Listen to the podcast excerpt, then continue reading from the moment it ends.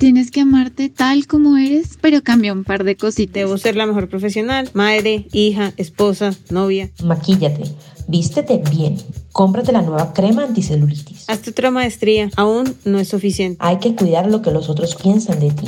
No basta ser, sino parecer. ¿Dónde se quedó mi libertad? ¿Qué tengo que hacer para sentirme en paz con quien soy? Soy Andrea y... Yo soy Jennifer, bienvenidas a Matizadas y hoy vamos a conversar acerca del amor propio y la apariencia.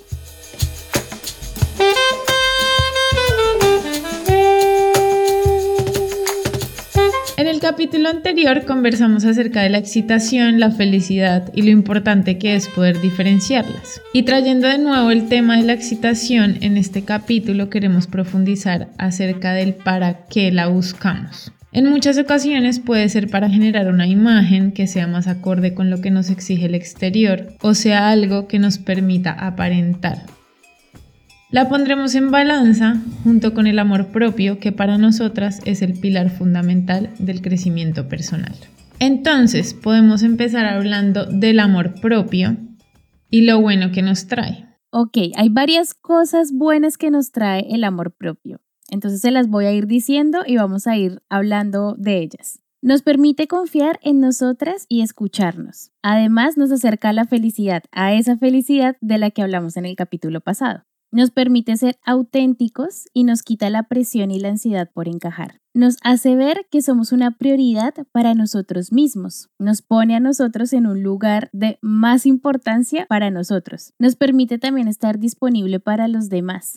Claro, y entonces desde ahí, cuando somos auténticos, cuando nos cuidamos, cuando perdemos la ansiedad por encajar en lo que creemos que le gustaría que fuéramos a los demás, pues también nos permite construir relaciones mucho más honestas, porque yo me puedo mostrar como yo realmente soy hacia los otros sin tener todos esos miedos y esas dudas de cómo debo ser y actuar.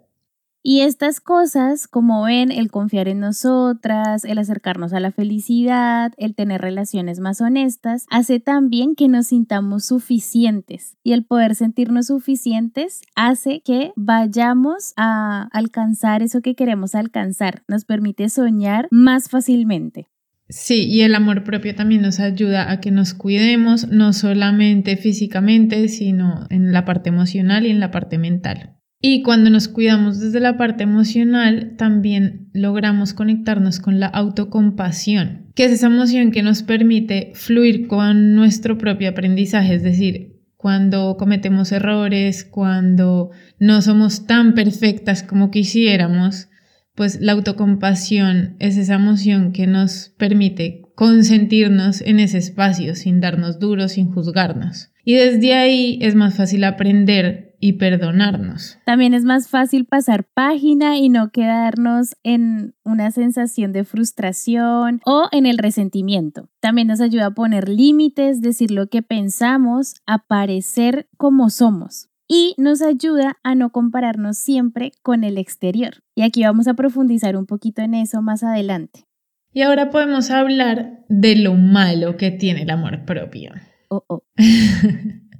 Bueno, el amor propio pasa como hablamos en el capítulo anterior, no es tanto lo malo como los conceptos que rondan por ahí y las confusiones que nos puede generar. Entonces, el amor propio se puede confundir con el ego, con tener un orgullo grande, con ser soberbio y desde ahí es como la creencia de que si tenemos un amor propio muy grande, entonces vamos a creernos que estamos por encima de los demás. Y del mismo modo, en el sentido contrario, también se puede confundir con conformismo porque a veces se piensa que por uno tener mucho amor propio y aceptarse demasiado nos volvemos conformistas y entonces no queremos aprender, no queremos mejorar porque ya nos creemos perfectos. Por ejemplo, si yo siento que sé lo suficiente para crear un curso online, justo estaba oyendo eso.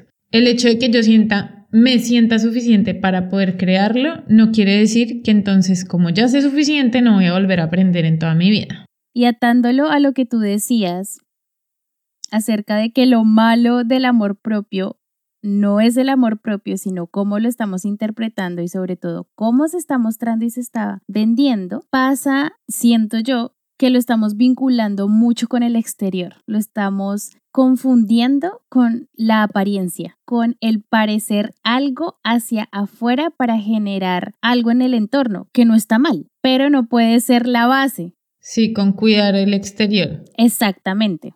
Así que por eso queríamos mostrarles las dos partes de lo que es verdaderamente el amor propio y compararlo con solo esa partecita que va del exterior. Yo siento que cuidar la apariencia es importante si se basa en el amor propio. No creer que la apariencia te va a traer amor propio. Ahí es donde la embarramos.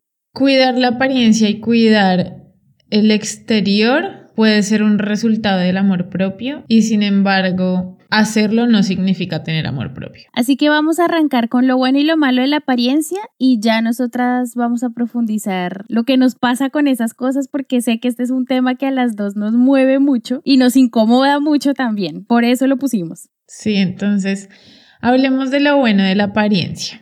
Yo creo que una de las cosas buenas de cuidar la apariencia es que cuidas lo que quieres proyectar de ti, es decir, cuidas tu imagen pública. Y eso me puede llevar, por ejemplo, a sostener unos hábitos que me pueden cuidar. Claro que sí, la única motivación que tenemos para tener hábitos que nos cuiden es sostener una buena apariencia, pues la motivación vendría de una fuente sospechosa.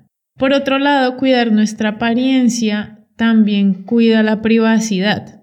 Es decir, no siempre tengo que mostrarlo todo a todo el mundo porque hay cosas de las que solamente quiero estar enterada yo o mi círculo cercano o mi pareja. Entonces, mantener una apariencia de alguna manera cuida la privacidad siento que algo muy bonito de la apariencia es que nos hace conscientes de que somos seres sociales y de que queremos hacer parte de una comunidad y de ser aceptada por esa comunidad. Y eso no está mal, es muy lindo porque nos conecta con el vínculo hacia los otros. Sí, y si la sabemos leer, es decir, si somos capaces de identificar en qué partes de nuestra vida estamos manteniendo una apariencia, podemos ver cuáles son nuestras propias vulnerabilidades. Porque si me pregunto, para qué estoy aparentando aquí, de pronto veo algo de lo que carezco, que me importa. Entonces ahí puedo aprender muchas cosas de mí. Es como si la apariencia y ser conscientes de cuando estamos aparentando algo fuera una toma de conciencia. Y por ejemplo, pienso en un tipo que empieza a subir fotos a sus redes sociales del carro, del viaje, de la mega empresa o oficina, etcétera ahí podríamos empezar a ver si él hace eso para mostrar que está orgulloso de lo que ha conseguido o lo hace para levantar viejas, para demostrarle al mundo todo lo exitoso y maravilloso que es. Y ahí está bueno diferenciar. ¿Para qué lo hago? Para demostrar que estoy orgulloso por lo que estoy haciendo o porque como esto es lo que se supone que hace la gente feliz, necesito demostrar que soy feliz de esa manera de la que hablamos de la felicidad que no está tan buena. Yo creo que iría todavía más allá y es como para compensar sus propias inseguridades. Si no se cree suficiente, pues entonces a mostrar lo que tiene y lo que ha logrado para poder compensar esas inseguridades y poder levantar, como tú decías. Y se me ocurrió otro ejemplo que lo veo harto. Cuando se terminan las relaciones y la persona que sale más herida de la relación o ambas empiezan a subir un montón de historias en redes sociales de cómo están de felices viajando, de cómo están saliendo y de cómo tienen vida social. Y es el aparentar tener una vida súper trajinada y feliz. Y ahí yo me preguntaría, ¿por qué estoy aparentando esto? Y probablemente la respuesta es que me sigue doliendo y que le quiero demostrar al otro que yo estoy bien a pesar de que ya no estoy con esa persona. Y verlo y no hacerlo en automático nos permite trabajar sobre ese duelo y no seguir gastando la energía en esa apariencia, sino en resolver nuestras propias emociones. Y ahí, ya que trajiste lo de la energía, vámonos a lo malo de la apariencia, que siento yo que son muchas cosas y vamos a tratar de resumirlas, pero no prometemos nada. Lo más malo, creo yo, de las apariencias es toda la energía que perdemos sosteniendo esa mierda. Es demasiada energía. El cansancio nos llega de totazo y es horrible vivir desde ese lugar, cuidando todo el tiempo, todo lo que digo, todo lo que hago, todo lo que sale de mi boca, cómo me visto, cómo me veo. Ah. Se me acaba de ocurrir una que es cuando ya lograste sostener tanto el hábito de aparentar que ya ni siquiera gastas tanta energía, pero que lo haces tan bien que hasta tú misma te lo crees y entonces empiezas como en ese círculo de autoengaño porque ya lo tienes tan masterizado que toda esa energía ya se disminuye porque hasta tú misma te estás creyendo la apariencia que montaste. Y desde ahí creo que es súper difícil el autoconocimiento porque es para mí como el momento de autonegación más brutal de estar en ese estado de querer aparentar. Claro, porque aunque el desgaste de energía se disminuye, sigues generando energía para sostener eso, que no hay energía para mirarte y ver que no eres, no eres todo eso que te montaste. Además, porque dolería mucho darte cuenta de eso y entonces es más fácil sostener la mentira. Sí, creo que ahí la energía también se va en el sentido de que se te empieza a crear un vacío interior y ni idea ya del origen, porque como ya lo tienes, ya te tienes tan convencida, ni idea qué está pasando y por qué tienes ese vacío. Y luego viene trabajar ese vacío que es aún más energía. Siguiente punto. Una de las cosas malas de la apariencia es que con el tiempo y, directamente desde la hora empezamos a ser muy deshonestos en nuestras relaciones, no solo con nosotras mismas, sino con nuestro entorno, porque pues no es solamente convencerme a mí, que eso creo que es el segundo paso, sino lo primero es convencer a los demás. Entonces desde ahí hay poca posibilidad de ser vulnerable con el otro, hay poca posibilidad de ser honesto. Me haces pensar, por ejemplo, cuando uno se mueve de país a un país que tiene mejor estatus y ese estatus lo quiero poner en comillas enormes. Y puede que tú la estés pasando súper mal en ese país, pero cuando hablas con alguien empiezas a decir, no, es que me encanta porque vivo en el primer mundo y todo es maravilloso y todo es fantástico, pero tienes una depresión ni la HP. Y ahí lo que pasa es que aunque la otra persona de verdad te esté preguntando cómo estás, porque quiere saber de ti, porque le interesa, porque tiene un vínculo lindo, tú empiezas a ser completamente deshonesto para mostrarle cómo se supone que estás en el primer mundo y eso es fantástico, pues tienes que estar bien Sí, eso lo viví con bastantes personas a mi alrededor en la época de la universidad. Y además, lo peor de todo eso es que no puedes lidiar con tu bajón ni con tu conflicto, porque con quién hablas de eso si lo único que haces es decir que estás bien y feliz. Y entonces se desarrolla en que al final nos volvemos como extraños de nosotros mismos, porque por tanto buscar encajar dejamos de conocernos y dejamos de estar conectados con nuestro interior. Y ahí, como dije ahorita, se vuelve muy difícil resolver los dolores, las emociones, y eso se va acumulando y acumulando y cada vez es más complicado ver el origen de la situación o de lo que me está pasando. Por otro lado, también siento que otra cosa mala de las apariencias es que las críticas nos dan muy duro como hemos invertido tanta energía, tanto tiempo en crear una imagen y que nos digan que esa imagen que hemos creado para vernos increíbles hacia el exterior también tiene errores, duele mucho, dolería muchísimo porque es una construcción que hicimos. Sí, y además yo creo que si duelen es porque tienen algo de razón. O sea, si, si nos resuenan, por algo es. Claramente. Y en ese proceso yo creo que es muy probable empezar a autorrechazarse. Alguien que mantiene muchas apariencias, ya de por sí es complicado creer que tenga un amor propio saludable, pero yo creo que el aparentar además trae menos amor propio, es decir, como que en ese proceso no estás alineado lo que muestras con lo que hay adentro, entonces si te gusta más lo que muestras, que por algo lo muestras, pues vas a entrar en un proceso de autorrechazarte. Y con todo eso, lo que a mí, lo que a mí me llega es esa sensación de estar viviendo una vida que no es mía, es decir, yo la construí con lo que se supone quiero vivir, pero es que no es tan fácil pensar en que yo me construyo mi vida y todo me va a salir así. Entonces es vivir una vida que realmente no es mía por estar cuidando una apariencia que creé. Sobre todo porque es que las motivaciones que están ahí detrás no son las mías auténticas de mi deseo profundo, sino las que se empaten con lo que yo creo que está bien ser. Y entonces ahí es como una disonancia muy, muy brutal. Y de alguna manera eso me permite llenarme la boca de mis éxitos, mis logros, pero no se llena el corazón, no se llena la parte interior, que es realmente lo que nos hace sentir bien. También siento,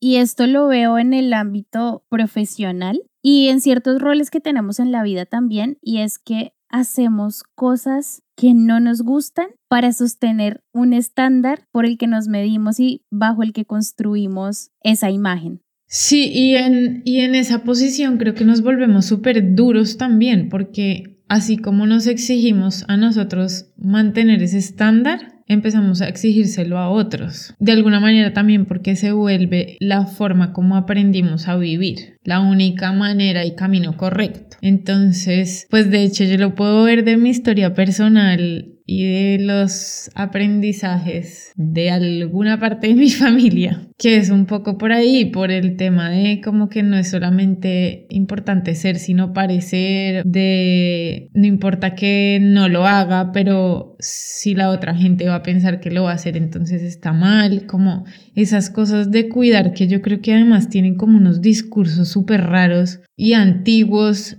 y machistas también, porque yo creo que mucho de lo que me decían a mí por ser mujer, ¿no? Como de lo que uno tiene que cuidar para no verse mal. Entonces son cosas como que se aprenden y se repiten generacionalmente, pero ni siquiera se cuestionan de por qué es tan importante lo que piensen los vecinos o lo que piensen los demás y como toda esa cultura de proteger que ahora pues con redes sociales creo que es mil veces más. Y con eso que dices, siento que hay algo que diferencia mucho el amor propio y la apariencia y es justamente desde qué lugar lo hacemos. El amor propio no entiende de roles, de estándares, de formas que se supone deben ser, de esos deber ser, de esas tradiciones, de esas cosas. La apariencia sí se fija mucho en eso. Es probable que ahora, no sé, las chicas más jóvenes tengan menos prejuicios, aunque no lo creo, siento que, que siguen parecidos. Entonces, por ejemplo, en mi caso también al ser mujer, como dices tú, me pasó que me pidieran a mí que me viera de cierta manera, desde muy niña. Entonces, cosas como tienes que bajar de peso, porque a las gordas no las quieren, la que no muestra no vende, tienes que saber cocinar, porque si no te vas a quedar sola y una mujer, mujer sola es lo peor que le puede pasar a la humanidad arréglate, que además solo la palabra arreglarme ya me hace mucho ruido porque lo que quieren decir es que estoy dañada de alguna manera y es algo que nunca he entendido. Y una que yo me la compré fue, como no eres tan bonita, tienes que ser inteligente. Y con todas esas cosas, yo empecé a crear una imagen que en algún momento me supo a mierda y la mandé para el carajo. Pero era la imagen de estarme matando con dietas para ser flaca, estar, no sé, gastándome cuánto dinero y tiempo en estar en una peluquería arreglándome el pelo para que se me viera liso y lindo, porque se supone que el cabello liso es el cabello lindo. Que me lo digan a mí. Exacto. En maquillaje y en tratar de aprender a maquillarme, cosa que nunca aprendí y me frustró totalmente. Y en parecer dulce, que ojo, no digo que nada de esto esté mal, pero no era tan mío.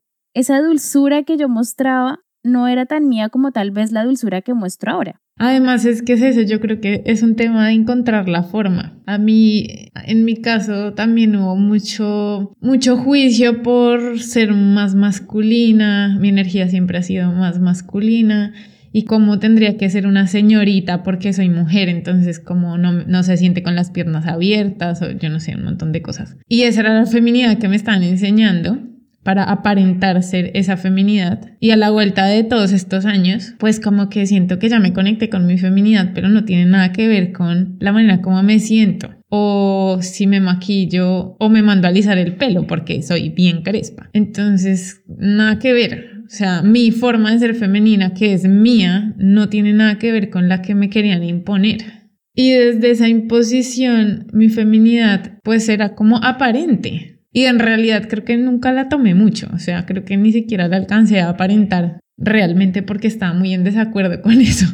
Más bien fue bien rebelde. Pero toda la que me trataron de imponer, me acuerdo que me ponían vestidos así de faldita y tal, eso era súper apariencia, era como lo que querían que yo proyectara a las personas que estaban, digamos, a cargo mío en ese momento, pero cuando yo he decidido ser femenina es desde otro lugar y ya tiene que ver con mi autenticidad y ahí me siento cómoda y no me siento ni dando gusto, ni aparentando, ni, ni haciendo payasadas, o sea, súper distinto. Y es que ahí es donde entra el amor propio realmente, porque nosotras no estamos diciendo que nada de esto esté mal, no estamos diciendo que, los, el maquillaje esté mal, que los vestidos estén mal, que ser femenina como nos han vendido que es ser femenina esté mal. Lo importante es que lo hagas sabiendo que viene de ti y de tu singularidad como ser humano, nada más. También un ejemplo pueden ser, se me ocurren muchos hombres que sienten que si no son musculosos no, no valen la pena, porque ahora la apariencia es esa, estar mamadísimo, lleno de músculos, y pues no, eso no eres tú, suelta. Ámate de tu desde tu lugar, desde el lugar que tienes en el mundo, ya está. O una crisis que me parece peor en el mundo masculino es el tema de mm, lo sentimental. No puede ser sentimental. Entonces, no puede ser emocional, no puedes llorar. Y desde ahí, pues hay que aparentar ser fuerte y hombre. Entonces, pues la conexión con las emociones es súper difícil y la puerta para ser vulnerable en los hombres está muy cerrada por esa presión de aparentar ser fuertes. Así es. Y es un dolor que tienen muchos, ¿sabes? Como de no poder ser vulnerables, de no poder expresar lo que les pasa, de no poder decir, ¿saben qué? Ya estoy cansado de esto y suelto. Este rol, por ejemplo, también de ser proveedores y no poder serlo, los jode porque se supone que los hombres son los que proveen. Y ojo, digo que esto tal vez es más de, de los rasgos que nos quedó a nuestra generación. Siento que ya las cosas han ido cambiando un poco, pero también se están creando nuevos, nuevos estándares, estereotipos. Y ahí es donde nosotros tenemos que empezar a fijarnos en si queremos hacer parte de eso, el para qué queremos hacer parte de eso y empezar a mirar cómo gestionamos nosotros nuestra manera de estar en el mundo y amándonos de esa manera, no esperando que el exterior nos apruebe, porque la apariencia va mucho de aprobación de afuera. Tengo un caso que me parece lindo, porque le tengo mucho cariño a esa persona. En mi trabajo entró a trabajar un muchacho y era gay. Y lo contratamos y siempre hablaba de su novia y me hacía muchísimo ruido porque yo sabía en el fondo que era novio.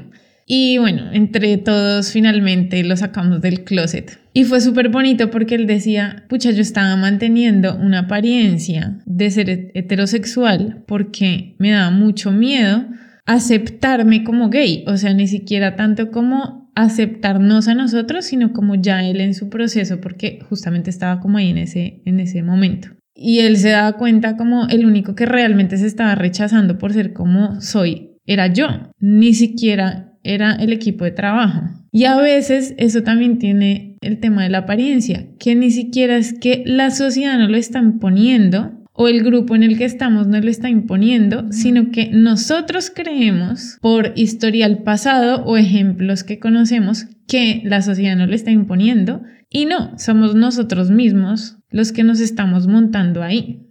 Qué locura, pero sí pasa un montón. Y, y, sabes que con esto lo que yo creo que pasa cuando podemos diferenciar no entre la apariencia y el amor propio, sino diferenciar para qué estamos aparentando algo, es que podemos darnos el espacio de ser libres y creo que la libertad es una de las cosas que más buscamos como seres humanos ahora, poder quitarnos todas esas máscaras, todas esas cosas que sostenemos que no son de nosotros realmente. Y cuando eso pasa, cuando empezamos a dar esos primeros pasitos hacia el amor propio de verdad, no como el que están vendiendo ahora, podemos sentir que somos valiosas. Se nos van todas esas todos esos discursos de no ser suficiente, de no ser valiosa, de no pertenecer, y nos damos el espacio de conocernos a nosotras y no ponerle tanto filtro a lo que hay adentro sino sacarlo tal cual es. También me pasa que cuando estamos desde ese lugar, esas ganas que tenemos de parecer perfectas se van disminuyendo. Y quería aquí traer también el tema de la perfección, porque me está pasando últimamente a mí, y no sé, también puede ser porque ya voy a cumplir 30 años y ya, aunque me las dé de mente abierta, voy a que hay cosas en las que ya no. Ya está vieja. ya estoy vieja, pero a lo que voy es, siento que ahora el nivel de perfección se ha aumentado un montón con todo esto de las redes sociales, los filtros que salen en Instagram, en TikTok, que es ver a un montón de personas que realmente no existen porque nadie se ve así. Y lo que está haciendo es generar un estereotipo enorme de cómo nos debemos ver, no solo físicamente, sino de cómo debería ser nuestra vida. Entonces, no, todos están en la playa felices y alguien que ve eso y que está buscando generar esa imagen hacia afuera, piensa en qué fracasada estoy siendo, necesito empezar a usar todos los filtros y gastarme la plata en irme de viaje o en ropa. Sí, de acuerdo. Uy, la verdad es que eso no me gusta mucho porque porque la libertad ahí no está. Y también no hay libertad para sentir. Yo creo que lo que hablamos de la vulnerabilidad masculina es un tema fuertemente masculino, digamos, pero las mujeres también lo tenemos. Sobre todo porque nos ha sido muy castigado. Entonces, cuando queremos aparentar mm, ser profesionales o cuando queremos aparentar estar siempre bien para que los demás nos vean bien, como por ejemplo en el caso de si termino con mi ex, me pongo a subir stories para que vea lo ocupada y feliz que soy sin él, pues ahí no nos estamos permitiendo tiempo para gestionar nuestro mundo emocional y entonces no nos estamos dando permiso para estar tristes, con rabia, con frustración, con todo lo que venga. Y desde ahí tenemos como muy poco chance de digerir lo que nos pasa y en esa pérdida de libertad emocional nos vamos acumulando las cosas y pues ahí es muy difícil que podamos sentirnos bien acumulando todo eso. Y además siento que lo que hacemos también al no permitirnos esa libertad emocional es que le pedimos a los otros que también sean prisioneros de, de, eso. Y pienso, por ejemplo, en muchas mujeres que durante muchos años no pudieron gestionar su rabia porque la rabia es una emoción que no estaba permitida para muchas de nosotras. Y cuando le sale una hija que se expresa con rabia cuando la tiene, no saben qué hacer con eso o buscan también poder oprimirle esa rabia o ignorar y decirle, no, mira, tú no puedes ser así de altanera. Entonces, el no permitirnos eso hace que también le pidamos a los otros que no se lo permitan. Claro, eso es de los mismos creadores de cuando la gente llora y uno dice, ay no, pero no llore, póngase contento, eh, no sé qué. No, pues déjelo llorar y vivir la tristeza y digerirla para sacarla adelante y trascenderla y no cargársela por ahí encapsulada con el tiempo que se va a poner peor al no saber gestionar nuestras propias emociones, tampoco somos capaces de ayudar a los demás a que gestionen las de ellos.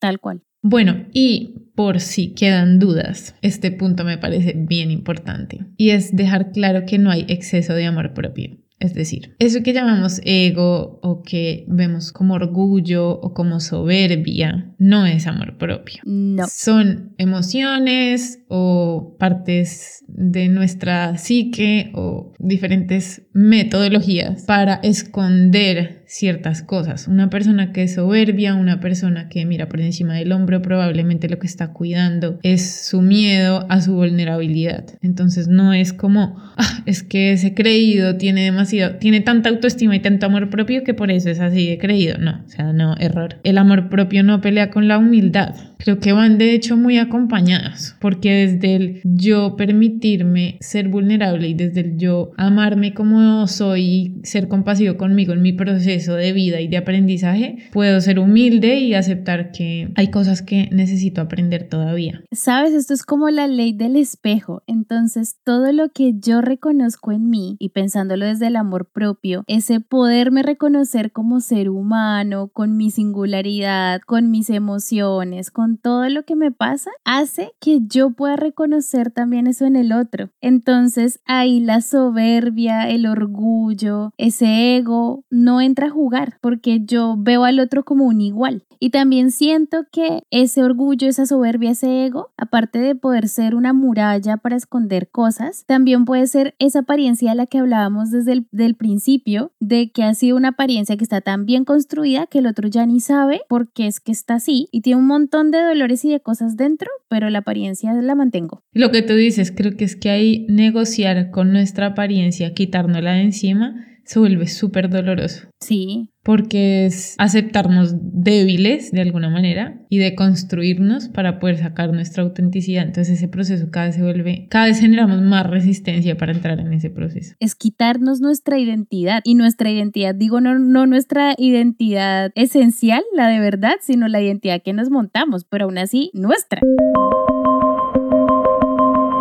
Bueno, en este capítulo estuvo complicado mantener la balanza entre el bien y el mal. No, lo siento.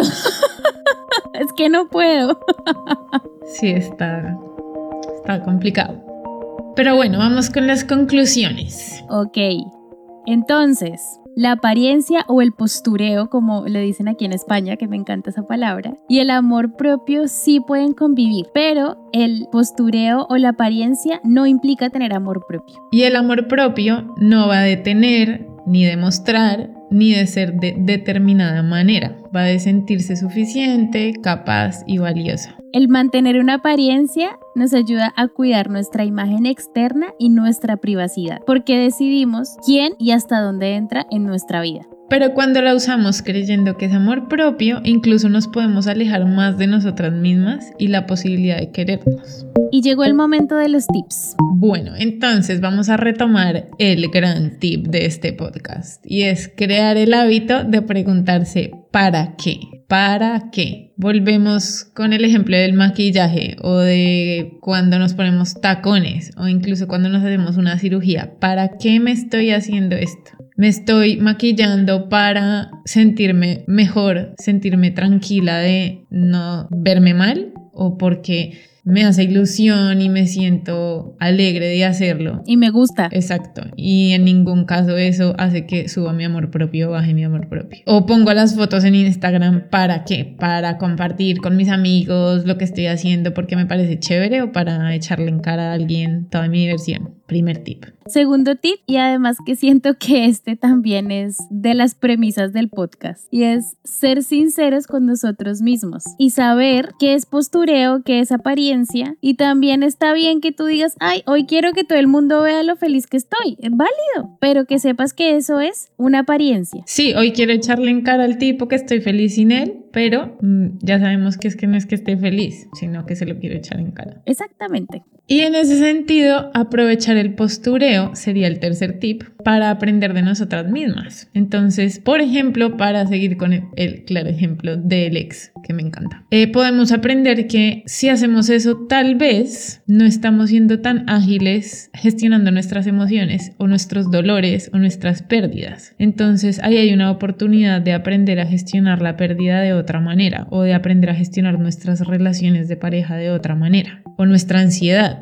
Y ahí me puedo empezar a conocer. Ni tengo que empezar a hacer nada ya, pero mm, observándolo puedo aprender muchas cosas. Genial. Siguiente tip, que suena fácil, hacerlo no lo es, pero la idea es que lo vayamos intentando y es dejar de compararnos. Y aquí quiero poder mostrarles algo y es que la comparación es que esté mal, lo que está mal es desde el lugar en que la hacemos a veces o la mayoría del tiempo. Podemos compararnos con otras personas, no para sentirnos mal, sino para ver qué de eso que tiene esa otra persona me gustaría tener a mí. Y ahí nos conectamos, por ejemplo, con la admiración.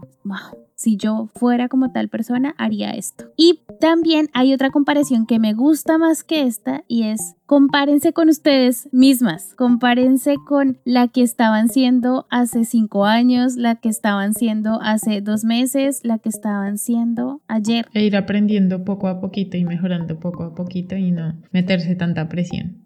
Entonces, este tip es dejar de compararse de la manera en la que lo hacemos, hiriéndonos a nosotras, sintiéndonos mal, por debajeándonos. Eso no lo hagamos más. Y el último y quinto tip es darse espacios para conocerse, trabajar en las creencias limitantes que tenemos, que de ahí de esas creencias es que a veces nos damos tanto palo y nos enjuiciamos tanto. Y cuando no las quitamos, tenemos más a la mano cuidarnos y querernos. Adicionalmente a estos tips, queremos dejarles y regalarles un ejercicio que a nosotras nos ha funcionado. Y el ejercicio es el siguiente. Haz una lista de todo lo que necesitarías que fuera diferente en ti para quererte y tener una sana autoestima. Ahí piensen y ejemplos podemos traer varios. Si yo fuera flaca, si yo tuviera el culo de Kim Kardashian, si tuviera un puesto en la NASA, no sé si te ocurren otros. Si tuviera novio, estoy yo con el tema del novio el día de hoy.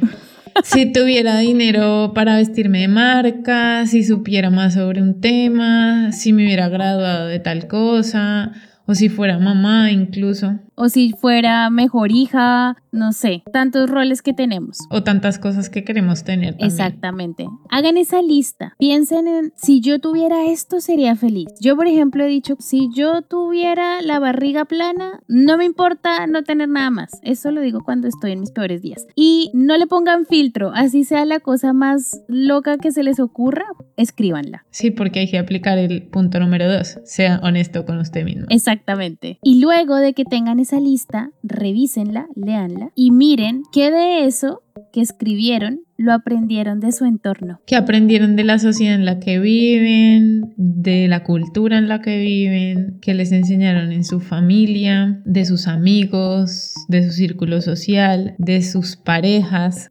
Y yo creo que con ver qué es lo que necesitamos para ser felices y saber el origen de dónde lo aprendimos, podemos empezar a darnos cuenta de que hay mucha gente que tiene eso que nosotros anhelamos y aún así no tiene un buen amor propio, no es del todo feliz y de pronto le podemos quitar importancia a esas cosas. Y quedémonos con lo que sí consideramos realmente importante para tener una sana autoestima. Y eso sí que lo podríamos trabajar. Pero lo otro que es impuesto por un aprendizaje que no tiene mucho sentido pues creo que es momento también de que lo empecemos a descartar. Y si ven que hay algo que no pueden descartar revísenlo con alguien que les dé otra perspectiva. Porque aunque aquí les estamos diciendo que se escuchen un montón y que el exterior no lo es todo, el exterior también nos da mucha información. Por ejemplo, sus amigas o su pareja o su familia ven cosas en ustedes que valoran un montón. Ajá. Por ejemplo, yo le podría decir a Jen, es que un abdomen plano no garantiza el autoestima ni el amor propio. Exacto. O te digan cosas como, sabes, no necesitas el trabajo en la NASA, porque pues tú ya eres una vieja súper buena que trabaja en lo que te gusta,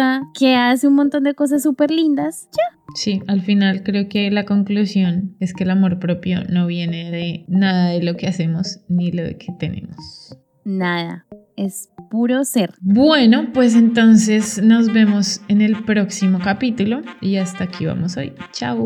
Bye. Hay varias formas de apoyar este proyecto. Compártelo. Dale like y habla con Andrea y Jennifer dejándonos un audio en anchor.fm barra matizadas. Allí puedes contarnos tus dudas, sugerencias, historias o propuestas de temas a conversar. Suscríbete en anchor.fm, Spotify, Pocket Casts, iBox, Google Podcast o Apple Podcast. Recuerden nuestras redes. Nos pueden encontrar en Instagram como arroba desencontrarme y arroba empieza por mí guion bajo.